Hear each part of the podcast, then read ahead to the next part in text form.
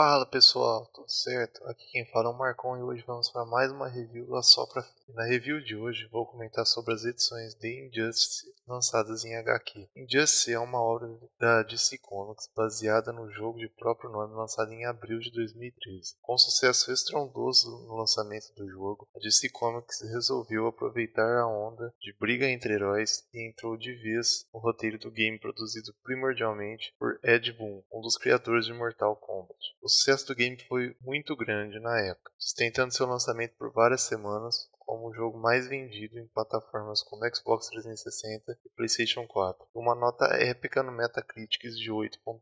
Com um sucesso tão estrondoso e uma história única de personagens clássicos, a DC Comics resolveu adaptar Injustice para uma série de HQs que contariam melhor a história por trás da guerra envolvendo Batman e Superman. A saga de Injustice nas HQs se baseia primordialmente em cinco anos de conflito, tendo suas edições especiais publicadas do ano 1 ao ano 5 respectivamente a história nos quadrinhos sofreu várias reviravoltas na sua produção, que infligiu nitidamente a qualidade da obra. Começamos o ano 1 na, direção de Tom Taylor e vamos acabar o ano 5 e o Marco Zero, que conclui a saga na direção de Brian Buccellato e Christopher Sebilla.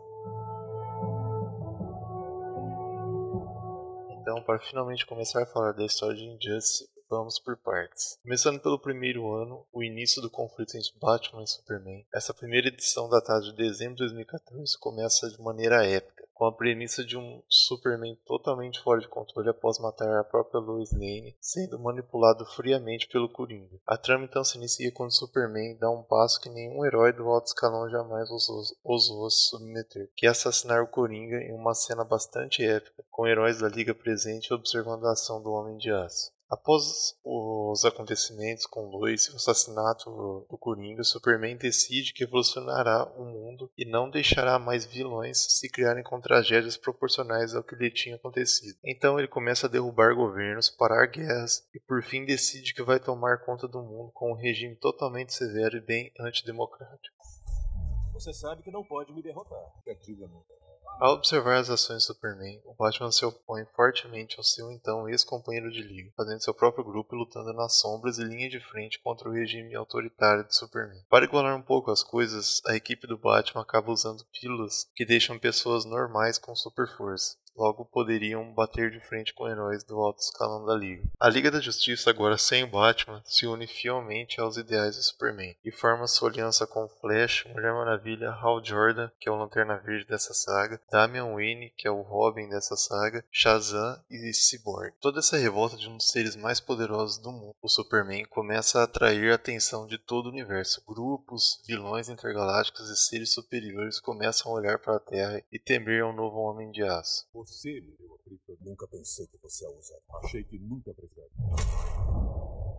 Com essa premissa iniciamos o ano 2, com um arco completo de uma batalha épica entre os Lanternas Verdes e a Liga da Justiça, liderado pelo Superman. Nesta edição temos a entrada de um integrante fundamental para toda a saga de Injustice, bem provável que é Sinestro, arqui-inimigo Lanterna Verde e fundador dos Lanternas Amarelos. A parceria de Sinestro com Superman e o conflito com os Lanternas sustentam todo o arco do ano 2, que para mim é o melhor arco da série.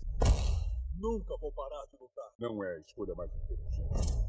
No ano 3, vemos ainda mais a luta da equipe do Batman contra o regime Superman, aliados a Constantine, que eleva a equipe do Homem-Morcego a outro patamar ao integrar a magia nessa guerra, sabendo, é claro, que o Superman possui grande fraqueza à magia. Após a conclusão do ano 3, já começamos a ver a nítida decadência da obra. No ano 4, Superman enfrenta os deuses do Olimpo, e no ano 5 vemos as consequências dessa guerra e a completa insanidade de Superman. Mas começamos a perceber a queda de rendimento em uma obra tão grandiosa que poderia ser melhor trabalhada trabalhada e no fim começam a revestir roteiros com premissas pouco exploradas de edições anteriores e a sustentabilidade de personagens que não precisavam de uma participação tão grande para o andamento da história. Temos como, por exemplo, um conflito entre Arlequina e Shazam no ano 5, onde a Arlequina consegue bater de frente com o herói. Absurdos como esse se tornam frequentes na obra. Como dito antes, as premissas e cautelas nas edições anteriores vão se degradando, até chegar à conclusão da saga com Marco Zero, que é uma história onde mostra o desenrolar dos acontecidos no ano 5. Mas com um pequeno porém. Marco Zero é narrado por Arlequina China, que agora lidera uma gangue de apoiadores pelas ruas de Metrópole. É bizarro imaginar um arco tão grande tendo uma conclusão que não fosse na vis nas visões de Superman e Batman. Mas sim, a, a DC Comics conseguiu. Depois de quase seis anos de Injustice, somos obrigados a engolir uma conclusão de saga narrada pela Harley tá!